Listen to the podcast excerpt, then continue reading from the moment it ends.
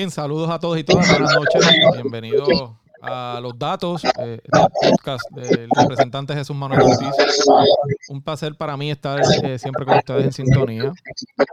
Una vez más aquí, eh, a través de las plataformas de Facebook. Como ustedes saben, siempre me gusta conversar con ustedes en esta, plataforma y, y, lo voy a hacer en este, en este caso a través de Facebook, como siempre. Además, va a estar disponible en todas las plataformas de podcast, Apple Podcast, Google Podcast, Anchor, eh, Pocket Cast, Spotify eh, y como ustedes saben, pues van a poder escucharlo ahí. Los que no puedan verlo aquí hoy o si lo quieren repetir, por supuesto, lo pueden escuchar eh, en cualquiera de las plataformas de podcast que lo van a. Yo voy directo al tema. es un tema importante, así que vamos a, voy a, como siempre, a tratar de aprovechar el tiempo eh, pero dele like y share, compártalo para que más gente pueda, pueda ver este podcast, eh, como siempre eh, lo pueden hacer. Así que vamos rápido al tema. Obviamente el tema de hoy es el COVID-19 y la, la, escalada de casos que estamos viendo en Puerto Rico. Y para eso, tal y como, como les anuncié al principio, en el día de ayer y durante el día de hoy, vamos a, tener aquí a la, a la doctora Melissa Marzán quien va a estar con nosotros aquí eh, hoy para ayudarnos a, hablar de este tema. Saludos a Marzán. Saludos, buenas noches representantes y buenas noches a todas las personas que se conectan y nos escuchan. Bueno, un, tema, eh, creo que no sé si estás escuchando ya con audífono, Melissa, porque estoy escuchando como una retroalimentación. El, el, el acá. No sé si. ¿Me escucha bien ahora? Yo, te, sí, te escucho bien. Te escucho bien. Es que como hablo y se, escucha para acá, pues se retroalimenta. Eh, el, país está preocupado con lo que está pasando. Y, obviamente, pues, yo aquí siempre trato de, traer los temas de la manera más mejor posible y con la mejor información. Y obviamente la doctora Melissa Marzán es, epidemióloga y conoce muy bien de lo que estamos hablando. Yo, yo lo que quisiera empezar obviamente con los números, dónde estamos hoy con el tema de los contagios, y voy a, colocar aquí a la doctora, vamos a ponerle aquí en, pantalla. Eh, eh, esa, imagen que ustedes ven ahí, los que están en Facebook la van a ver, los que no, pues vamos a decirle, es el, tema, son los números que reporta el Departamento de Salud hoy. Eh, de casos, doctora, 700 casos nuevos con prueba molecular, 406 personas hospitalizadas, 55 en ventiladores. es, un, es un alza notable. Yo quisiera tener su, opinión sobre lo que está viviendo el país en este caso. Bueno, primeramente eh, reconocer que a través, ¿verdad?, de, este un año y un poco más, pues eh, hay ahora formas de poder conocer cómo se va comportando la epidemia eh, y reconocer que a través de la coalición científica que nombró el gobernador, este, allí hay un grupo de diversos colegas que trabajan para poder monitorear de cerca lo que está sucediendo con la epidemia Así que usted bien presenta los datos que reporta diariamente el, Departamento de Salud, pero hay que contextualizar que esos datos cuando se publican son datos acumulados. Eso no significa que ayer hubo 714 datos, ¿verdad? Sino que entraron al sistema. Y tenemos que conocer mejor cómo es que se distribuyen esos casos a través del tiempo. Entonces, a través del portal que ha preparado el doctor Rafael Irizarri, quien es uno de los miembros de la coalición, él utiliza datos eh, de Bioportal, que es el sistema que utiliza el departamento. Y allí hay varios datos que me gustaría resaltar sobre el monitoreo de, la epidemia. Primeramente, eh, uno de los indicadores que hemos utilizado a través de todo este año, yo creo que muchos ya somos expertos cuando escuchamos el tema, es el porcentaje de positividad en pruebas moleculares de COVID-19, ¿verdad? Idealmente, para decir que estamos en control, bajo control, ese por ciento debe estar por debajo del 3%. Por los datos, el nivel actual nos dice que estamos en 13.2%. Eso es lo que significa son de las pruebas que se hacen, ¿cuántas salen positivas? ¿Cuántas salen positivas? Correcto. Así que estamos hablando que ya estamos muy por encima del nivel eh, deseado, que sería la meta de país. Eh, cuando hablamos, por ejemplo, de hospitalizaciones, también eh, a través de la Organización Mundial de la Salud se ha establecido algunas formas de poder medir cuándo está controlado o no la situación. Por ejemplo, eh, la Organización Mundial de la Salud establece en una de sus guías que para hospitalizaciones idealmente debemos estar por debajo de 10 hospitalizaciones por cada 100.000 habitantes. ¿Eso para Puerto Rico qué significa? Pues básicamente tener no más de 300 personas hospitalizadas por COVID-19. Eh, los datos hasta esta mañana, pues ya sobrepasamos las 300 personas y hemos visto cómo ha sido sostenida a través de las últimas semanas que ha ido aumentando esas hospitalizaciones relacionadas a COVID-19. Así que en ese sentido, nada más mirando esos dos indicadores, sabemos que estamos muy por encima de eh, decir que estamos en control. Y sin hablar, por ejemplo, de casos acumulados, la tasa de casos acumulados o, la incidencia, que igualmente pues eh, las estamos sobrepasando, eh, la categoría que establece principalmente la Organización Mundial de la Salud, pues ya estamos en una clasificación 3, casi 4, que es la clasificación eh, más alta. Así que estamos hablando que por día estamos teniendo 590 casos en promedio, eh, de COVID-19 confirmados. Esto es sin incluir. Pregunta, doctora, una pregunta. Sí. Eh, el tema de los altos contagios, ¿era previsible que esto, esto iba a suceder? O sea, que, que íbamos a empezar a ver una escalada como esta. La realidad es que desde hace ya varias semanas estamos viendo todos los indicadores, ¿verdad?, de que la epidemia eh, ha comenzado una tendencia de aumento. Y hay que reconocer, eh, representante, que también, eh, ¿verdad? No estamos aislados en este tema del COVID, estamos en medio de una pandemia, así que eh, también tenemos que ver cómo se comporta a nivel global la epidemia. Y bien estuvimos en diciembre, en noviembre, vimos cómo íbamos en aumento de casos también. Eso también lo vimos a nivel global, también lo vimos en los Estados Unidos. Así que nosotros, ¿verdad? Hemos tenido esa tendencia, no con la misma magnitud, pero sí la tendencia, que eso es importante. Y comenzó enero y básicamente pues vimos cómo empezaron a eh, disminuir los casos eh, diariamente. Y después de eso, básicamente en las últimas seis semanas a nivel global ha comenzado otra vez el aumento de casos y nosotros aquí en Puerto Rico también lo hemos visto. Pero cuando usted menciona si se podía predecir o no, ¿verdad? Los modelos de los modelos de predicción pues son matemáticos y ahí pueden haber muchos muchos asuntos, ¿verdad? Pero sí desde enero eh, los CDC habían publicado eh, en su revista, ¿verdad? Científica que era probable de que para marzo, abril, ¿verdad? La primavera, la variante más predominante que estuviera circulando en comunidad sería lo que le llamamos la variante británica y sabemos que esa variante tiene mayor capacidad de transmisión. Así que en cierto modo ya sabíamos que eso, ese escenario podía estar ocurriendo. Antes de llegar a las variantes y para, para atender el tema de los contagios antes de llegar allá, eh, hay quienes se preguntan por qué coincide, si tiene algo que ver o no, el alza en los contagios con el momento en el que se percibe una aceleración en la vacunación. Eh, y a veces lo plantean como pues, algo un poquito eh, irónico o hasta eh, contrario, ¿no? En que se vean más gente vacunándose, pero a la misma vez un aumento tan vertiginoso en los contagios. ¿hay, ¿Hay alguna no sé si, en otros países sucede lo mismo o ha sido un fenómeno de aquí de Puerto Rico. Lo que sucede es que la, estrategia de vacunación, ¿verdad? Eh, no, no, es, una varita mágica, por ponerlo de una forma eh, más común, no es una varita mágica porque necesitamos que al menos el 70% de la, de la población esté totalmente vacunada para que tengamos un efecto de protección comunitaria. Así que básicamente nosotros estamos empezando la carrera de vacunación.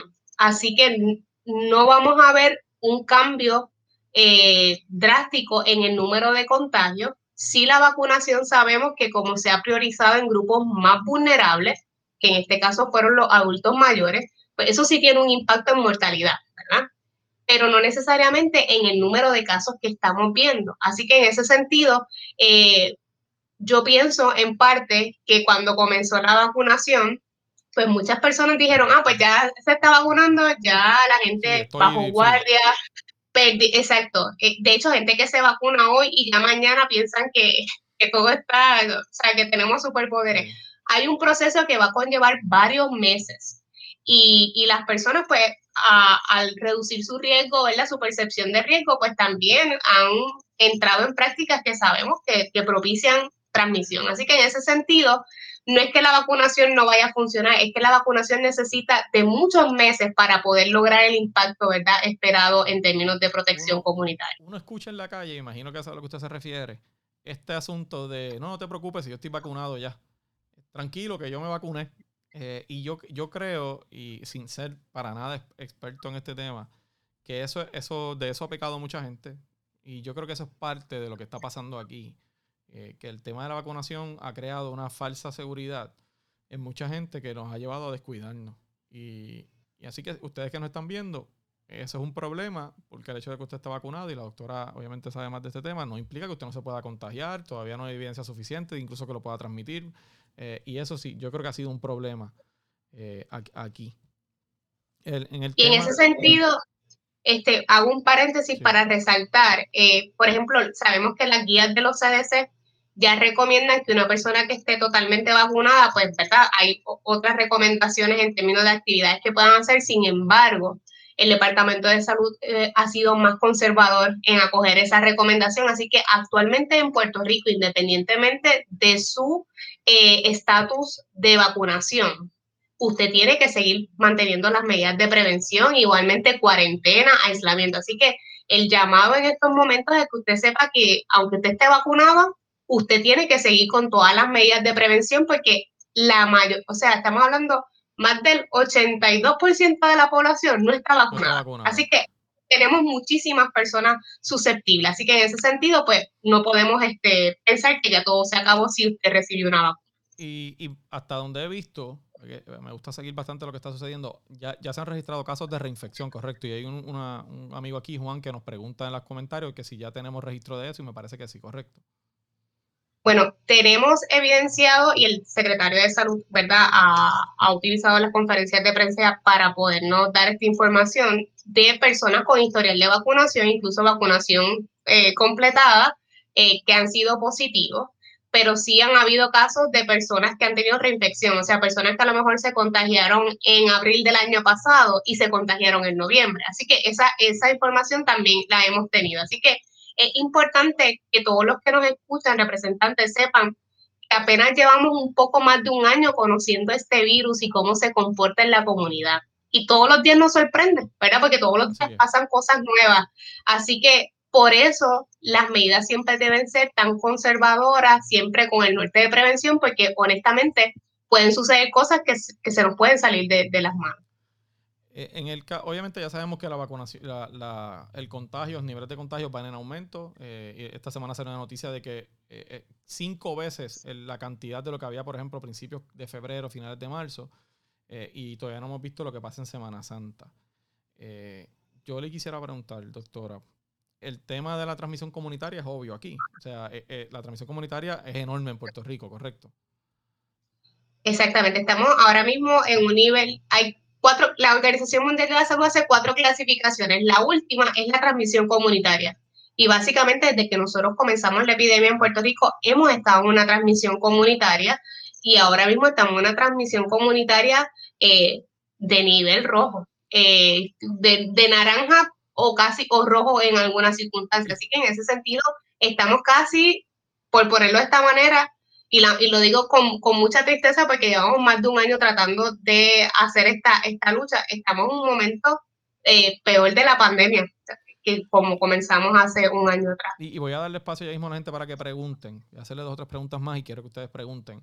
Eh, pero para los que no conocen el término, ¿qué es la transmisión comunitaria? Transmisión comunitaria implica eh, de que el virus ya está circulando en nuestras comunidades y que llega un momento donde usted se puede, usted puede, ¿verdad?, tener una exposición o cuando usted fue al supermercado o cuando usted fue a comer afuera o cuando usted salió con su familia o con sus amistades. Cuando vemos transmisión comunitaria, representante, cuando le preguntamos el historial de que hizo una persona en los últimos 14 días, menciona tantos lugares que no le podemos atribuir la exposición a un solo lugar. un solo factor. Ah, exactamente. Así que en ese sentido estamos hablando que ahora mismo usted puede ir a actividades de comerciales, de familias, sociales y como quiera usted puede estar expuesto al virus. A eso nos referimos con transmisión comunitaria. Y ese dato es importante porque, y voy a subir un poquito el volumen, porque se escucha bajito, déjame subirlo un poco aquí. Eh, ese dato es importante porque eso lo que significa es que el virus está en la calle y que la gente se está contagiando eh, en la calle, en, por ahí, ¿verdad? En, los lugares que frecuentamos. Y eso es importante que se sepa. Eh, doctora, le pregunto, eh, ya usted mencionó al principio la tasa de positividad, lo alto que está para, para, lo que se requiere y lo peligroso que es. Nos están haciendo preguntas sobre las variantes. y la, si nos podemos, podemos hablar un poquito de cuáles son las más peligrosas, si es que alguna se puede catalogar o, cuál es la que más está predominando en Puerto Rico hasta este momento, si ya se sabe? Bueno, hay que reconocer que oficialmente no hay un sistema de vigilancia eh, genómico en Puerto Rico, así que lo que sabemos es la información que se da a través de conferencias de prensa, no porque, ¿verdad? Y, si lo está, no lo he visto, hay un informe oficial de lo que está pasando con la variante. Pero de los CDC sí está publicada información de las variantes que están circulando en los Estados Unidos y hay distintas clasificaciones, pero a manera general las variantes de preocupación, ¿verdad? Porque pueden tener un impacto en transmisión, en tratamiento, etcétera. Esa variable, principalmente eh, la, lo que llamamos la variante británica, actualmente en los Estados Unidos, en el último informe está de que básicamente es como el 44% de, de, ¿verdad? de la circulación comunitaria. Y pues eso, ¿verdad? Un poco es parecido a la información que ha dado el secretario de Salud cuando habla de las variantes, que los casos que más, dentro de la distribución de las variantes de Puerto Rico, donde más se han atribuido casos es también a la variable eh, británica. A la británica, a la británica. Ok. en el tema de. Voy, a pasar a varias preguntas, después yo haré algunas otras, pero vamos a leer algunos de los, de los amigos y las amigas que están comentando que tienen dudas. Si usted tiene alguna duda que preguntarle a la doctora Melissa Marzán sobre este tema tan importante, pues este es el momento. Vamos a empezar a leer las preguntas. Vamos a ver. Eh, vamos a ver si están por aquí. Eh, todos son comentarios. No veo.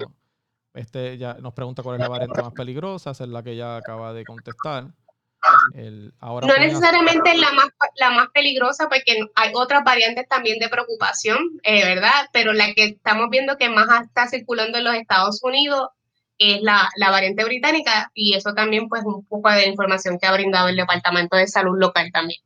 Nilka nos dice, ¿qué recomendaría la doctora en el escenario que tenemos ahora? ¿Un lockdown? Bueno, eh, yo no puedo hacer una recomendación categórica así, pero evidentemente hay que hacer algunas restricciones, eh, pues porque es una transmisión comunitaria y mientras haya mayor movilidad poblacional, más oportunidades tiene el virus de seguir transmitiéndose. Así que eso es una realidad. Algunas de las recomendaciones que hace la Organización Mundial de la Salud para una situación como la que estamos teniendo hoy en Puerto Rico incluye que las actividades no esenciales deben promoverse a través de trabajos remotos.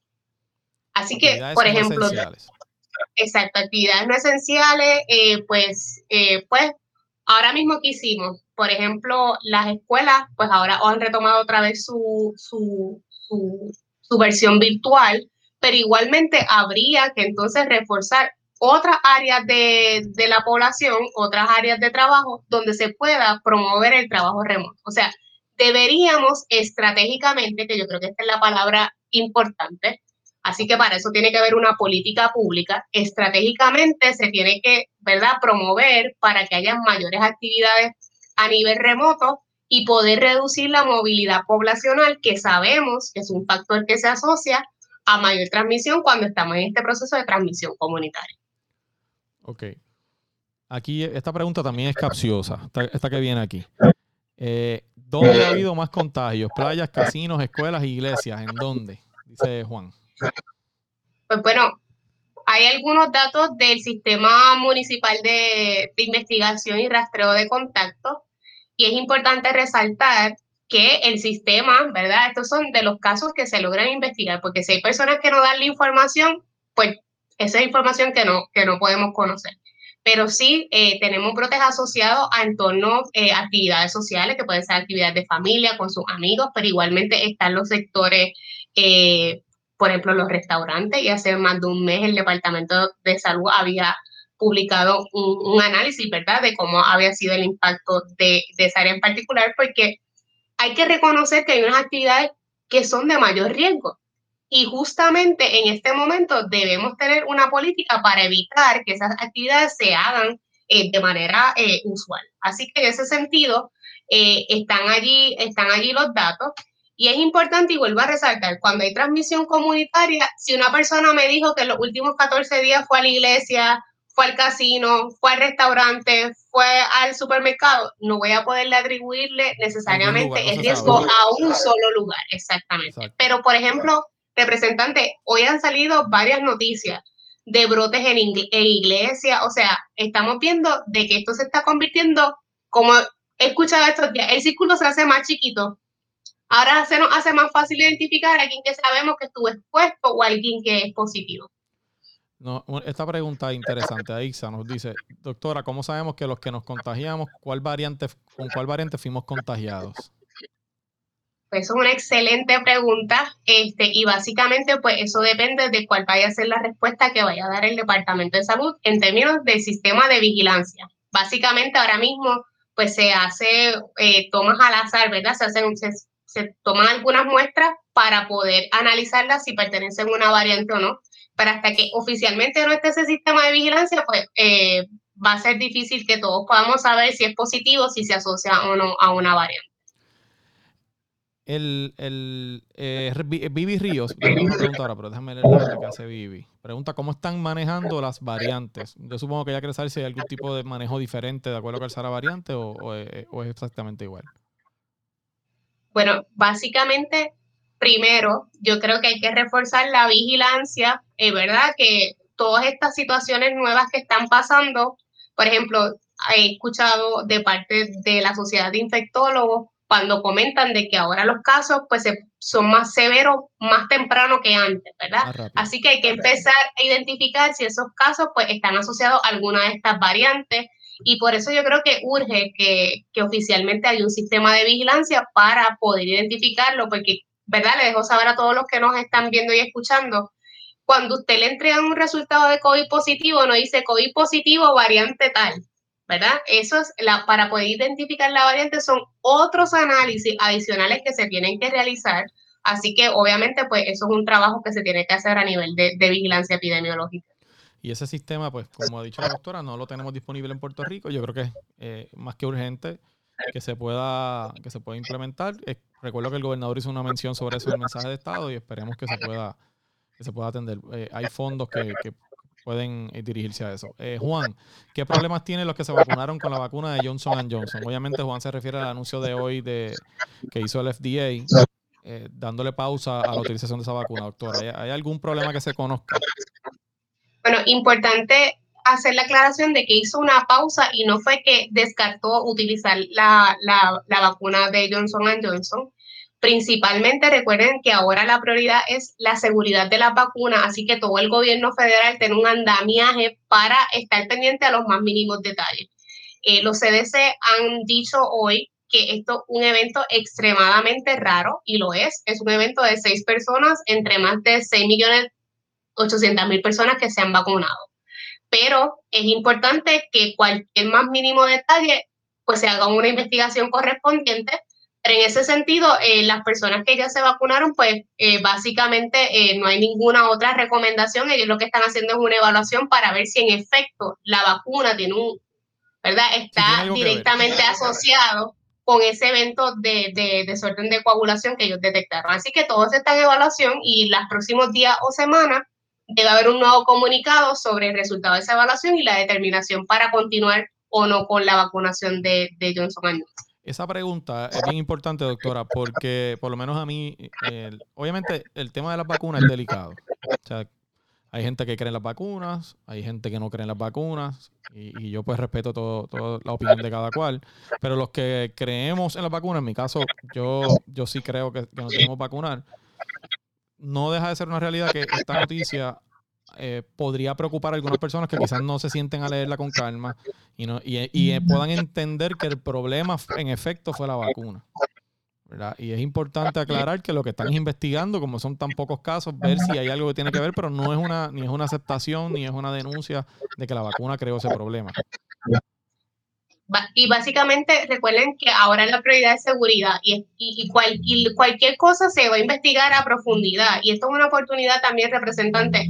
Todas las personas que se han vacunado, no importa si usted se vacuna hace un mes, dos meses, usted puede entrar al sistema de vigilancia de vacunación, este, de eventos adversos. Usted puede entrar a través de la, del enlace FB de, de ¿verdad? la V de vacuna Safe, eh, Safe, y allí usted se registra y usted aporta con sus datos, ¿verdad? Cómo se está comportando eh, el proceso, exacto, cómo se va sintiendo y eso se une con los millones de personas que se están vacunando. Así que también una exhortación para que nosotros como ciudadanos también cooperemos con esos sistemas eh, de vigilancia.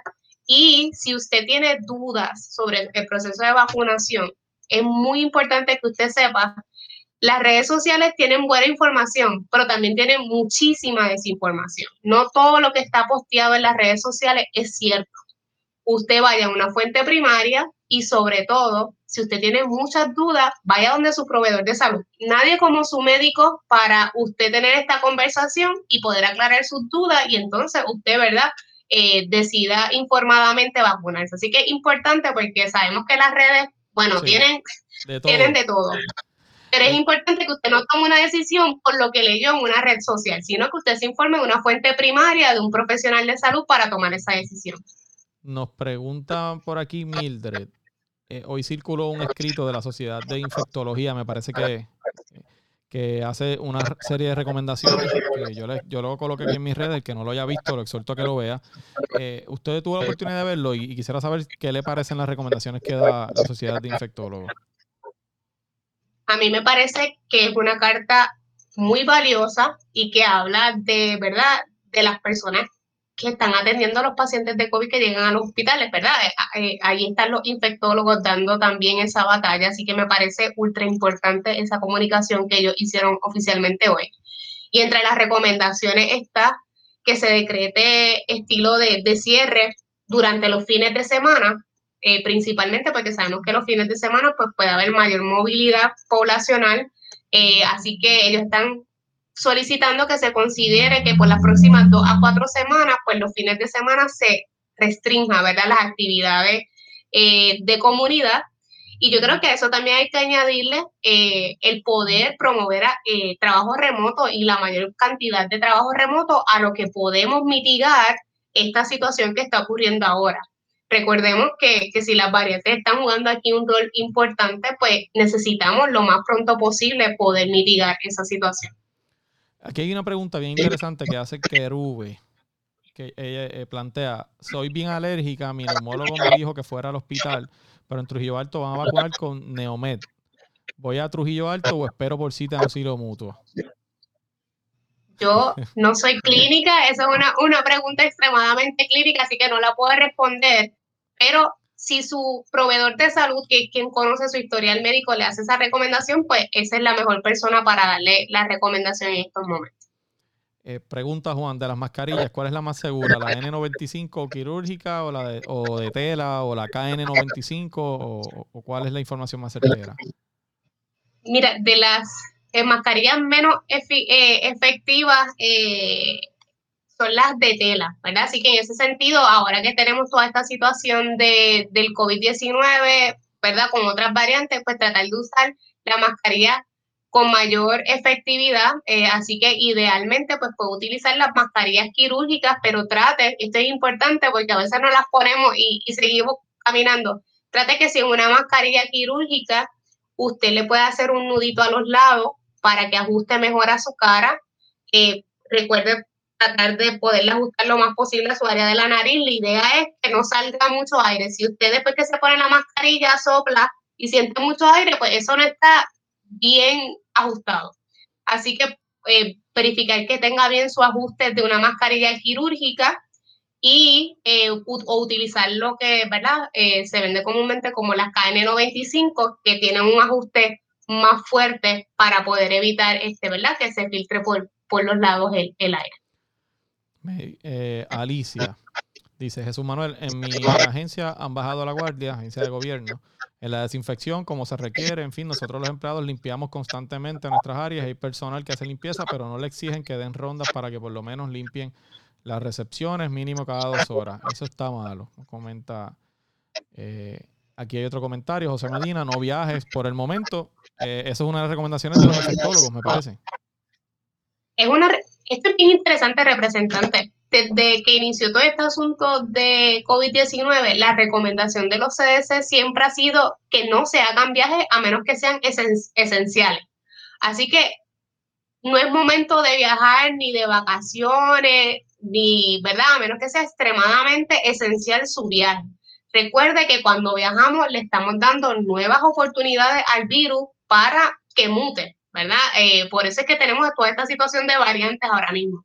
Así que es bien importante que usted, eh, ¿verdad? Evalúe en estos momentos si tiene planes de viaje, si es algo que usted puede posponer, o pues si es un viaje esencial, pues usted tome todas las medidas de prevención, incluyendo que cuando usted regrese a Puerto Rico, y esto es algo que a mucha gente se le ha olvidado en el camino, cuando usted regrese a Puerto Rico tiene que hacer cuarentena.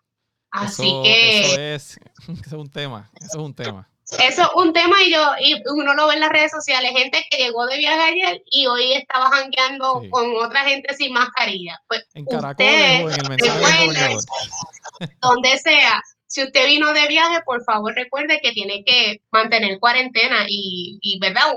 Esto es una recomendación. Asuma que usted puede ser positivo todo el tiempo para que usted esté consciente de que el más mínimo detalle que usted haga puede propiciar que otra persona Eh, tenga la transmisión. Así que en ese sentido, pues mucho ojo, si usted tiene que viajar eh, cuando regrese, le toca hacer cuarentena eh, de COVID-19. Este, este, comentario, esta pregunta está bien interesante. Alicia nos dice, se recomienda que luego de la segunda vacuna el ciudadano se realice unos laboratorios a unas tres semanas después de la segunda vacuna para ver si han creado los anticuerpos. Eso, eso es recomendable, doctora, o sea, que hagan eso una recomendación oficial, o al menos que yo haya visto en alguna de las guías de, vacunación, pero muchas personas se hacen una prueba serológica para ver si su cuerpo ha desarrollado o no anticuerpos. Eh, pero esto es importante, representante, no todos nos vamos a comportar igual, o sea, nuestro sistema inmune, uno puede desarrollar bien rápido anticuerpos y otro puede tardarse muchísimo más tiempo en desarrollarlo. Así que no necesariamente la prueba va a ser el indicador de que usted tiene anticuerpos. Ah, okay. Este, así que en ese sentido no es una recomendación. Usted lo pudiera hacer, pero lo traigo porque este, pues, he conocido historias de gente que me dice, mira, ya hace tanto tiempo me la puse y no tengo X anticuerpos. Bueno, pues las pruebas de anticuerpos son como bastante general y a lo mejor el de la, ¿verdad? Que, el que estamos desarrollando es muy específico para que la prueba lo detecte o usted puede tardar más tiempo en desarrollarla. Así que en ese sentido, pues ojo, porque esa no debe ser el único criterio para pensar si usted está, eh, ¿verdad? Ya tiene anticuerpos o no. Eh, aún no es recomendable la vacuna para menores de 16, ¿correcto? La vacuna de Pfizer, que es la única que está disponible para 16 y 17 años, acabó su eh, fase 3 con población de 12 a 15 años. Y ya ellos solicitaron a la FDA que extendiera la autorización para esa población de 12 a 15 años. Así que puede ser que las próximas semanas este, pues ya la FDA lo evalúe y dé una recomendación si se puede incluir entonces esa población de adolescentes básicamente de los 12 a los 15 años. Ahora, yo voy a hacer una pregunta ahora que, que, yo creo que a mucha gente no le va a gustar, porque no es lo que quieren oír, pero hay que hacerla. Por ahí se acerca el Día de las Madres. Y aquí, pues, oye, somos, somos fiesteros, todos vamos a ver a, a, a nuestras mamás, vamos a las casas, se hace... Una de las recomendaciones de los, del documento de los infectólogos es que no se hagan reuniones familiares, ni siquiera para el Día de las Madres. Eso está en mayo. Estamos más o menos a tres semanas, un mes de eso. ¿Usted se une a esa recomendación? Yo creo que bueno, mayo ya falta todavía, es que desde ya hay que empezar a, restringir ciertas actividades y a ser más proactivo con las medidas de prevención. Eh, ciertamente, pues se va evaluando la situación eventualmente en las próximas semanas, pero eh, yo creo que ya, ya hay que tomar cartas en el asunto, se nos está haciendo muy tarde para tomar cartas en el asunto, así que yo creo que yo le digo esto y, soy honesta, representante, es muy frustrante. Todo lo que hacemos salud pública estamos viendo hace semanas cómo la situación va empeorando y ver que no se toma ninguna nueva medida, saber que Semana Santa pudo haber sido una semana donde activamente se tuviera un plan de mitigación de riesgo, estar en los lugares donde la gente se iba a reunir, hacer una campaña masiva de prevención. Nada de eso se hizo. Eh, y ya veíamos cómo se iba deteriorando el, el panorama de COVID-19 en Puerto Rico. Así que muchos estamos frustrados también, este, porque la realidad del caso es que nos toca hacer mucho trabajo y yo creo que ya distintos grupos, la coalición científica ha hecho sus recomendaciones desde hace ya muchas semanas atrás. Eh, la Sociedad de Enfermedades Infecciosas de Puerto Rico también se ha anunciado los distintos colaboradores de área de salud pública también hemos utilizado los espacios públicos para hablar de la situación. So, ya es tiempo de que se tomen otras medidas para poder trabajar con esta situación que ya tenemos. O sea, eh, las hospitalizaciones, en menos de dos semanas nosotros hemos triplicado los números de hospitalizaciones. Este, así que ya, ya es hora de que se tome carta sobre, sobre este asunto. Le voy a hacer una pregunta ya, sobre eso que usted dijo de las medidas que se han tomado, pero aquí hay una pregunta que me parece bien, me pregunta Vivi. Eh, ¿Alguna recomendación para los pacientes que han desarrollado algún tipo de síndrome como el Guillain-Barré en otra vacuna y ahora tienen que tomar la decisión de vacunarse? Esa es una pregunta bien, bien interesante. Eso es una pregunta importante y si usted ha tenido historial de Guillain-Barré, usted debe hablar con su médico eh, para decidir, ¿verdad?, si se va a vacunar o no. Eh, en los ensayos clínicos, pues no necesariamente hubo eh, eventos de Guillain-Barré, pero usted debe, ah, ¿verdad? Y me refiero a los de, por, por el mecanismo de mRNA de la vacuna de la nueva tecnología, pero usted debe consultarlo con su proveedor de salud. Usted, bueno, usted dice un comentario que yo creo que es importante. Llevamos un año en este tema de la pandemia y yo creo que hay, hay un consenso general de que las medidas que se tomaron el año pasado, rápido en marzo, nos evitaron muchas, muchas consecuencias en, esa etapa inicial de la pandemia. Eh, pero hemos visto como después de eso, obviamente había que empezar a abrir unos sectores, etcétera, y uno entiende eso, y un tema económico, ¿verdad? Que, que hay que atenderlo. Eh, pero en materia de organización para atender la pandemia, ¿usted cree que el gobierno eh, ha fallado en, tener un plan constante? Yo creo que primero tenemos que reconocer que hay historias de éxito. Hay países que decidieron que su meta era controlar la epidemia y hasta que no controlaran la epidemia no se iban a mover a hacer otras cosas porque su prioridad era controlar la epidemia. Y fueron exitosos y hacen sus actividades y su economía eh, ¿verdad? Sigue funcionando, etcétera. Pues cuando uno decide hacer los happy eh, pues no sobrevive ni la una ni la otra. Así que en ese sentido, pues si nosotros tenemos como meta tener controlada la epidemia, nosotros podemos decir que nuestras escuelas pueden estar abiertas y son un lugar seguro para nuestros estudiantes, distintas actividades se pueden hacer, eh, pero eh, yo pienso que eso nunca ha sido una meta de país, eh, en términos de más, de más de país, yo creo que de política pública. Y cuando hemos estado bien cerca a la meta, vuelven y se hacen muchísimas flexibilizaciones y eso vuelve otra vez, evidentemente va a tener un impacto en mayor número de casos.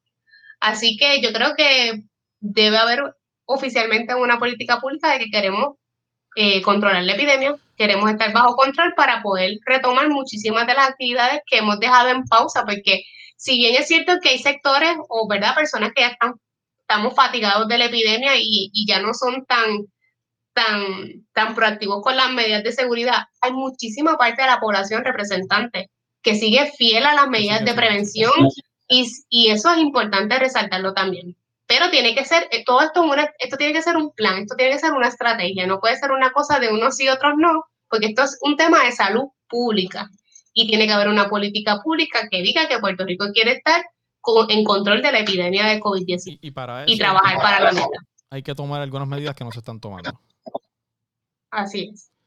Bueno, si tienen alguna pregunta, vamos a ir terminando ya. Llevamos 40 minutos. Normalmente esa es la duración de, del podcast. Pero si hay algunas preguntas, aprovechen. Estamos en los últimos cinco minutos para cualquier pregunta que usted quiera hacerle eh, a la epidemióloga eh, Melissa Marzán. Eh, vi una pregunta por aquí relacionada con, con las áreas comunes de los condominios y urbanizaciones, preguntando si se recomienda que se deben tomar medidas con las áreas comunes y, de algún momento, ¿verdad? neutralizarlas, ¿verdad? además nos hace un comentario aquí, yo creo que también es interesante porque habla de la vacuna. Noticentro publicó hace dos horas, posible paciente con coágulo, hospitalizado. Dicen que podría tratarse del primer paciente con la complicación en Puerto Rico por la vacuna Johnson Johnson. Eso, sería una noticia eh, importante ¿verdad? De, de, corroborar. Sí, y, y, ahora mismo todo esto está en investigación. Así que de la misma forma en que lo hacen la pausa, igualmente cuando estén los datos se tienen que publicar. Así que más adelante, cuando esa investigación esté completa, con gusto también podemos comentar ¿verdad? Lo, lo que esté sucediendo. Pues, doctora, yo, yo primero quiero agradecerle el tiempo. la, voy, a comprometer aquí al aire de, llamarla próximamente y volver a hablar del tema.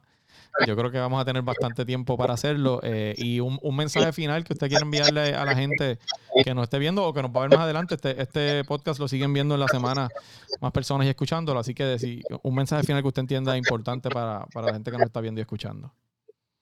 Yo creo que aprovechar el espacio para que usted eh, pues refuerce todas las medidas que a lo mejor pues un poco porque estamos cansados, porque son una realidad, ¿verdad? Estamos cansados, estamos fatigados de esta situación, pero que usted sepa que ahora mismo estamos en una situación muy delicada de cómo ha ido empeorando las últimas semanas la epidemia. Así que no importa el lugar donde usted vaya, usted tome todas las medidas de precaución. Es mejor prevenir que lamentar. Así que usted eh, trate de evitar salidas no esenciales también, ¿verdad? Son una manera de ayudar a evitar que haya tanta movilidad en, la comunidad y utilizar siempre su mascarilla correctamente, tapando boca y nariz, eh, lavado de manos frecuente, evite lugares donde haya aglomeración de personas. Eh, si usted entra a un lugar a hacer alguna diligencia y usted se da cuenta que en ese lugar no están siguiendo las medidas de prevención o hay como un montón de gente, porque yo creo que hasta lo de las capacidades, yo no estoy segura que eso del 50% se esté haciendo correctamente. Si usted siente que hay un lugar donde usted no esté seguro, pues no lo auspicie, ¿verdad? Hasta que eventualmente esta situación pueda mejorar.